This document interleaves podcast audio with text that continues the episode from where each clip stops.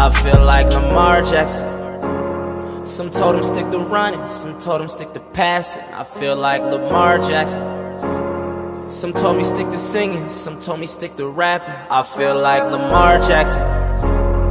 Hola a todos, bienvenidos a una nueva edición de Ravens en Criollo, este podcast que busca llevarles a todos ustedes la actualidad de los Baltimore Ravens de cara a lo que será una temporada de la NFL que ya se nos viene, que ya está llegando que ya empezamos a palpitar aquí en nuestro podcast, podcast que pueden escuchar a través de Spotify, que también está disponible en iVoox y que forma parte de la familia de Spanish Bowl Radio, esa radio que transmite 24 horas de fútbol americano en español, en tu idioma. Nuestro Twitter es arroba Ravens allí podrán encontrar cuando cada uno de nuestros episodios esté disponible y también toda la actualidad del equipo para que estén al tanto. Obviamente mi nombre es Cristian Ibarroneto y paso a presentar a mi compañero de todas las semanas, el señor Vicente Martínez Sardi. Bienvenido Vicente, obviamente podés recordar el Instagram que estás manejando y, bueno, te doy la bienvenida a una nueva edición de Ravens en Criollo.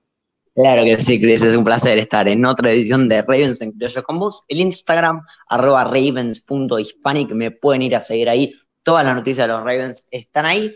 Pero bueno, te dejo que termine de dar esta introducción al último capítulo previo de la temporada regular de la NFL.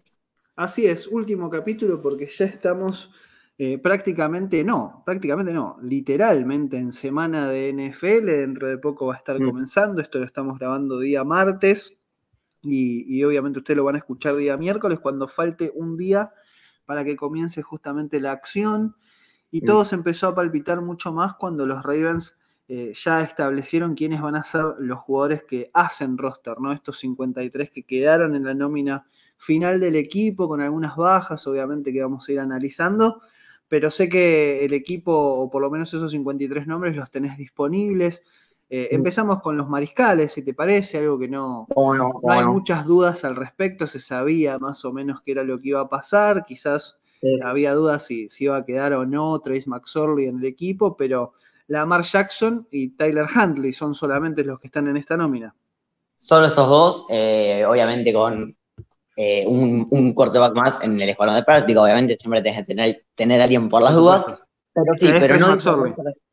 Claro, exacto. Pero eh, ahora vamos también a repasar el escuadrón de práctica. Pero sí, quizás para mí, como había ba- bastante profundidad en otras posiciones, como la de receptor o la de, la de secundaria, quizás dijeron, vayamos solamente con dos en el roster de 53, Ujú. metiendo uno en el escuadrón de práctica, que bueno, no, está, no es una mala decisión tampoco.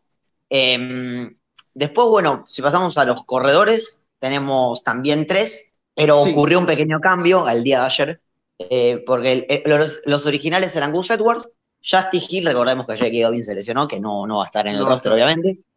Eh, Justin Hill y Tyson Williams, esos eran los tres originales, pero el día de ayer eh, se lesionó por toda la temporada, no, no lo vamos a tener por toda la temporada a Justin Hill, eh, Ujú. por ende este lugar del roster queda disponible, todavía no lo, no lo usó nadie, los Ravens trajeron en- para hacer workouts a Devonta Freeman y a Le'Veon Bell, eh, Sí. y también se habló del rumor de Todd Gurley, aunque por ahora no, no, no hemos visto nada, pero bueno, hay que ver qué pasa ahí, no sé, ¿tendrás alguna opinión? Si querés traer a alguien, si para vos vamos a estar bien con Gus Yo Edwards, creo que- Tyson Williams. Yo creo que por las dudas uno más sería importante, ¿no? Me parece que, que cómo se ha establecido en los últimos años ese cuerpo de corredores, ¿no? Donde siempre hubo tres, eh, Mark Mm. Ingram en su momento, Gus Edwards que viene repitiendo, después, bueno, J.K. Dobbins obviamente que fue drafteado hace dos temporadas y que lo hizo muy bien como rookie, que esperábamos justamente esta como la temporada en la que se establezca siendo el corredor uno del equipo y lamentablemente no va a pasar. Me parece que también es una mala noticia lo de Justin Hill,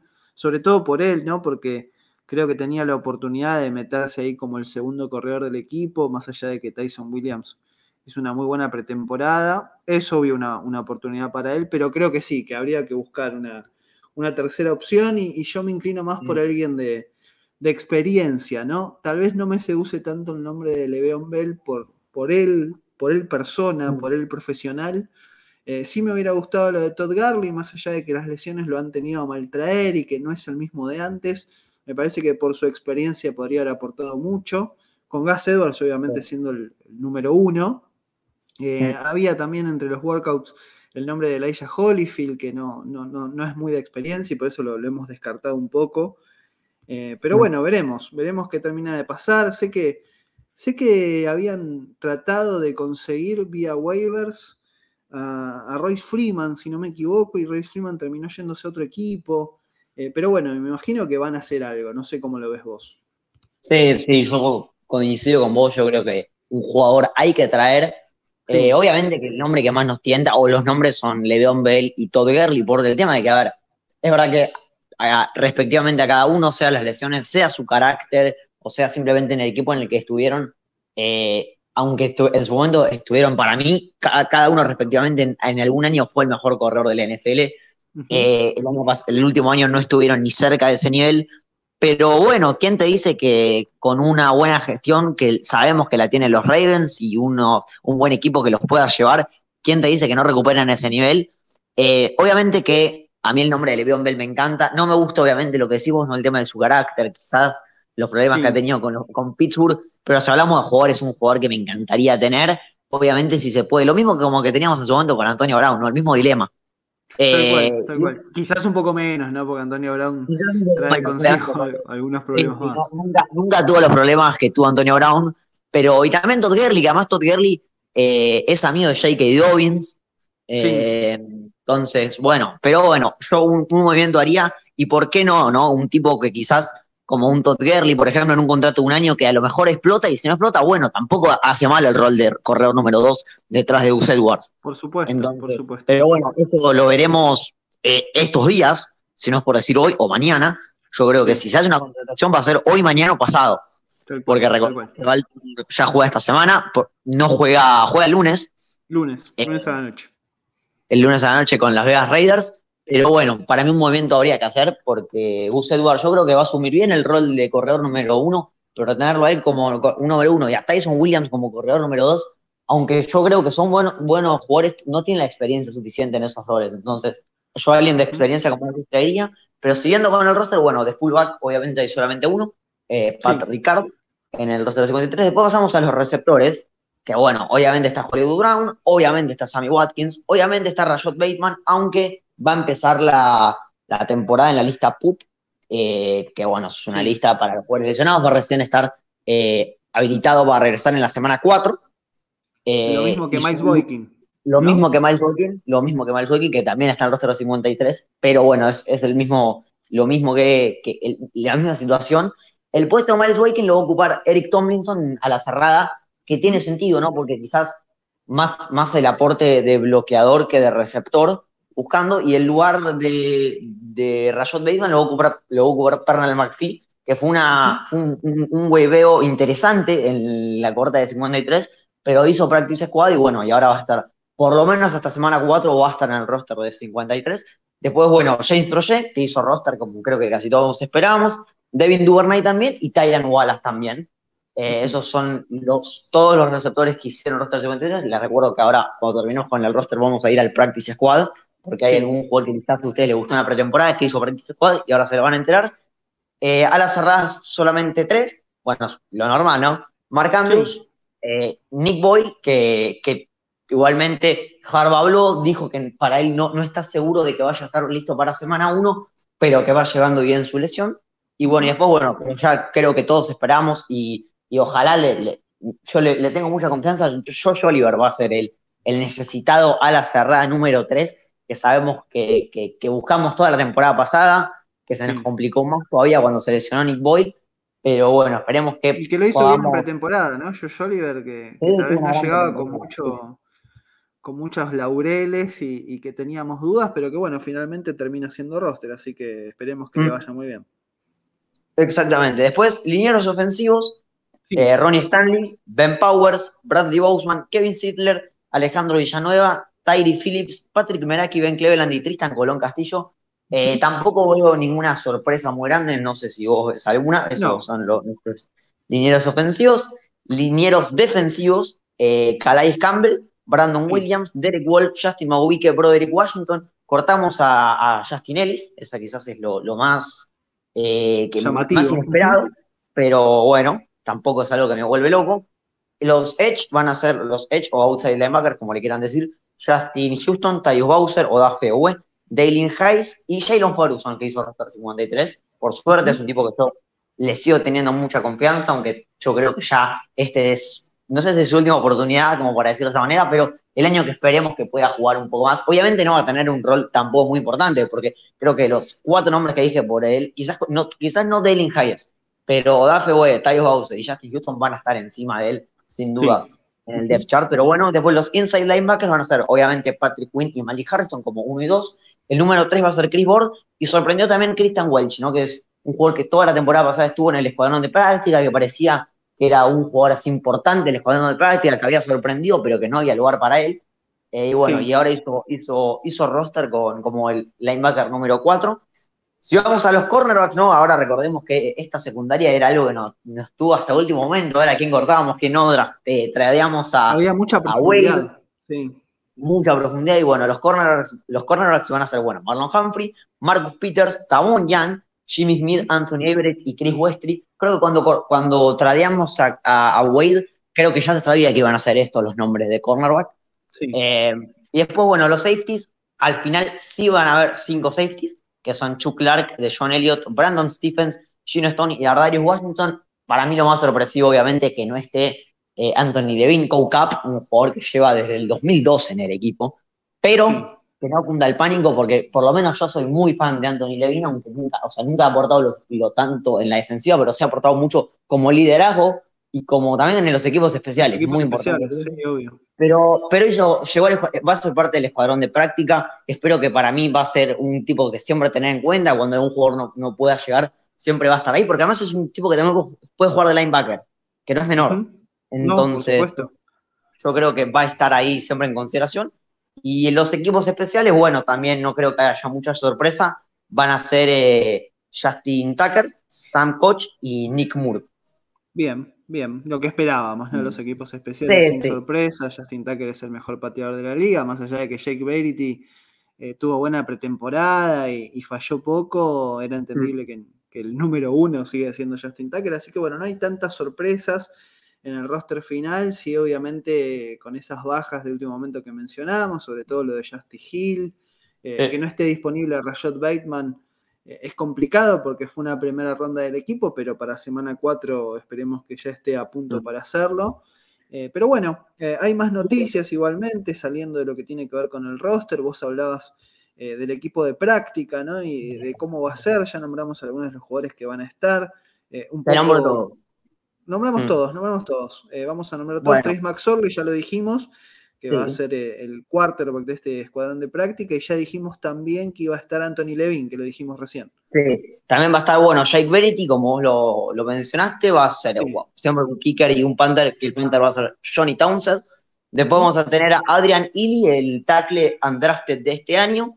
Eh, Justin Ellis, bueno, obviamente, Benjamin Vector, un jugador que sorprendió mucho en, el, en la pretemporada dijo que hasta quizás, receptor, perdón, se dijo que hasta quizás llegaba a ser el roster, ¿no? Por Miles Boykin o alguien, eh, y, pero por lo menos va a ser el escuadrón de práctica, Chris Smith, el outside linebacker, André Smith, el tackle, el inside linebacker Blake Gallagher, otro inside linebacker que trajimos ahora, el día de antes de ayer, Josh Baines, nombre conocido de la casa, estuvo la temporada pasada, no la anterior, en los Ravens y jugando bastante de titular, incluso. Después va a estar Tony Polhan, del ala cerrada. Eh, Jalen Moore, que también tuvo una buena pretemporada, el receptor. Otro receptor, Devin Gray, así que tres receptores en el escuadrón de práctica. Y Jordan Richards, el defensive back. Bien, bien, ese será entonces el escuadrón de práctica del equipo, eh, con algunos de ellos. Sí, sí. Estoy mal, creo que hay un hueco disponible en el escuadrón de práctica, si no estoy mal. Eh, y bueno, habrá que ver si, si traemos a alguien más. Sí, sí, veo que, falta algún corredor, tal vez, por ejemplo, ¿no? Y, mm. que no solo falta en el, en el roster de 53, sino que tal vez acá uno más, o alguno por lo menos, eh, haría falta. Pero bueno, lo importante es que, por ejemplo, nombres como Anthony Levine, Trace McSorley, que me parece que es interesante mantenerlo de alguna manera ligado al equipo. Eh, son, son nombres interesantes, ¿no? Como para ir viendo. Bueno, lo nombrabas vos a Benjamin Victor, este receptor que, anduvo muy bien en pretemporada y que, ¿por qué no? En algún momento se lo pueda utilizar también. Me parece que, dentro de todo se ha hecho un buen escuadrón de práctica también, ¿no? Para el equipo. Sí, no, no, sin duda, sí. Y siempre es importante, ¿no? Porque, por ejemplo, ah, sobre todo ahora con todo este tema del COVID, siempre tenés jugadores interesantes y que te puedan aportar y que si, y si los llegas a necesitar para un partido, eh, que estén disponibles, ¿no? Y que, sepas que por lo menos van a rendir como, como un jugador que puede llegar a rendir bien en un partido. Tal cual, tal cual. Esperemos que, así sea. Eh, y nos quedan algunas otras noticias que repasar antes de meternos eh, en la previa de lo que será el comienzo de la NFL para los Ravens. Ya dijimos el lunes por la noche enfrentándose a Las Vegas Raiders. Eh, este equipo tiene la noticia, por ejemplo, una gran, una gran noticia, grata noticia, que es eh, la renovación para Mark Andrews, este ala cerrada, que es de los más interesantes de toda la liga, que muchas veces pasa por debajo del radar, pero que siempre tiene muy buenos números, que tiene una muy buena sociedad con Lamar Jackson, y que en el día de su cumpleaños, porque fue el día de su cumpleaños ayer, ayer lunes, eh, fue renovado por cuatro años, 56 millones de dólares, si no me equivoco, mm. ¿no? Sí, sí, son correctos los números. Esto lo hace el tercer mejor pagado a la cerrada de la NFL. Yo creo que un precio justo, ¿no? Eh, porque, en mi opinión, bueno, obviamente que está debajo de Kittel y Travis Kelsey, eso yo creo que es obvio, Quizás, quizás debajo de Waller se puede llegar a debatir, son dos estilos completamente distintos. Quizás Waller ha tenido mejores números, pero está ahí. Si no es número 3, es número 4 de mejores a las cerradas de la liga. Y, como vos lo decías, es el target favorito de Lamar. Es un tipo que hay que poner, siempre que esté Lamar en cancha, tiene que estar Mark Andrews, porque se nota mucho cuando no está. Se nota que Lamar se le complica hacer el pase. Y también pasó esta temporada, ¿no? Cuando le ponían marca doble a Mark Andrews, a Lamar se le complicaba buscar un receptor abierto entonces yo creo que eh, eh, eh, extender a Mark Andrews es, tan importante como extender, por ejemplo, a Ronnie Stanley también, a Marlon Humphrey. Y bueno, y ahora obviamente esperemos la renovación de, de Lamar dentro de poco. Sí, es la única que queda, es la única que falta, digamos, ¿no? Que ya vos lo nombrabas, ¿no? Marlon Humphrey, Mark Andrews, Ronnie Stanley, jóvenes importantes que fueron renovados, reconstruidos, ¿no? Esos contratos para que permanezcan en el equipo y falta el de la marca, imaginamos que, va a llegar dentro de muy poco, que se está trabajando en, el mejor contrato posible para alguien que evidentemente ha hecho mucho para merecérselo. Yo creo que es el mariscal franquicia del equipo y que hay que pagarle por lo que es justamente. Eh, pero bueno, estamos a la espera de que eso suceda. Obviamente que es una buena noticia que a Mark Andrews se lo renueve en el camino. Me parece interesante e importante que eso haya sucedido. Entonces, solo nos queda hablar un poco de lo que será el comienzo de la temporada de los Ravens. Como dijimos ya, los Vegas Raiders será el rival el día lunes. Eh, debutar en primetime con todo lo que eso significa, con un Lamar Jackson que esperemos eh, que tenga un buen partido, con un equipo eh, que creo que, puede llegar a ganar. A ver, me parece que no, no es el rival más temible justamente para comenzar una temporada, más allá de que el año pasado, la temporada pasada, mejor dicho, eh, tuvo algunos partidos interesantes, le ha ganado a Kansas, por ejemplo, este equipo jugando muy bien. Eh, pero bueno, me parece que está ahí, ¿no? Como que no se sabe si es candidato a meterse en playoff o un equipo que está ahí en el camino, un equipo que está reconstruyéndose, está como medio en el camino, medio en un limbo, eh, y que creo que es importante empezar contra equipos así en, esta temporada. Obviamente después eh, puede pasar cualquier cosa, porque tal vez el equipo ha mejorado más allá de lo que nosotros podemos ver, eh, pero no sé cómo lo ves vos. Sí, yo lo veo como vos. los Raiders, tanto este año como la mayoría de los últimos años, son ese equipo como que no sé si son contendientes a playoff, pero tampoco son un equipo que van a terminar con récord negativo, siempre están ahí.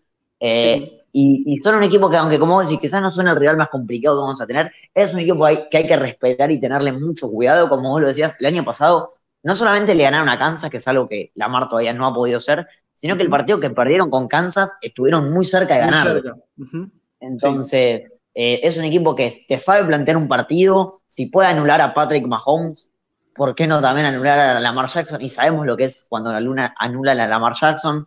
Es, complicado, eh, pero bueno, en los papeles, por lo menos a mi entender, Baltimore es el mejor equipo. Baltimore no solamente eh, depende de su ataque, que es muy bueno, también tiene una defensiva muy dura, a un ataque de Raiders que aunque tiene sus armas, no termina de convencer. Quizás tienen eh, a Derek Carr, que es un quarterback, a mi entender, un buen quarterback.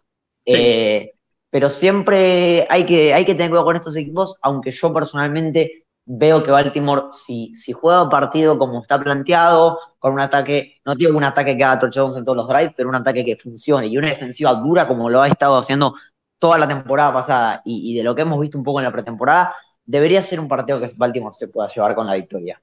Sí, veo esa defensiva muy fuerte, ¿no? y que si se mantiene tal vez Las Vegas no sería el rival que los puede complicar, ¿no? Pero bueno, tiene buenos jugadores, por supuesto, es un equipo de NFL, como, como no va a tener buenos jugadores. Derek Carr me parece un muy buen mariscal. Eh, tiene a Darren Waller, que vos lo mencionabas hace un rato nada más, uno de los mejores alas cerradas de, toda la liga y, un peligro, obviamente, cuando están en zona roja, sobre todo, ¿no? Me parece que, habrá que tener precauciones por ese lado. Por ahí defensivamente, más allá de que pudieron anular a Mahomes en un partido, eh, creo que tienen algunos debes más que haberes, así que bueno, veremos qué es lo que puede pasar. Lo cierto es que el próximo podcast que tengamos ya va a ser analizando un partido de NFL por los porotos, ¿no? Por los puntos y, ver cómo arranca nuestro equipo que son los Ravens, al cual le tenemos muchas expectativas, muchas eh, opciones, creo yo, de, de estar en playoff y de, ¿por qué no?, transformarse en contendientes si las cosas van saliendo bien, pero eso será entonces para la próxima edición de Ravens en Criollo. Te saludo, Vicente, realmente, como siempre, un gusto compartir con vos este podcast todas las semanas y te espero, obvio, la semana que viene para ya ir analizando partido a partido cómo va a ser esta temporada para los Ravens. Claro que sí, Cles. Fue un placer, fue un placer haber estado en otra edición de Ravens en Criollo con vos. El Instagram, lo repito, arroba ravens.hispano. Me pueden ir a seguir ahí todas las noticias de los Ravens estar ahí, pero bueno, Chris, nos veremos la semana que viene con, obviamente, el, análisis, el resultado de este partido y el, y el análisis pre-partido al próximo, que es un partido lindo. Es un partido lindo, la verdad que sí, ya semana 2 se va a poner un poquito más picante, pero no nos vamos a adelantar a todo eso. Antes que nada, les recordamos que este podcast lo pueden escuchar a través de Spotify, que también está disponible en iVoox y en Spanish Bowl Radio, que tenemos un Twitter que es arroba Ravens donde cada uno de nuestros programas va a estar disponible para que ustedes se enteren cuándo escucharlo y por dónde, más allá de que ya se los acabo de decir. Mi nombre es Cristian Ivanoneto y entonces, como dijo Vicente, nos encontramos la semana que viene para ya ir analizando semana a semana lo que pasa con los Ravens en la NFL.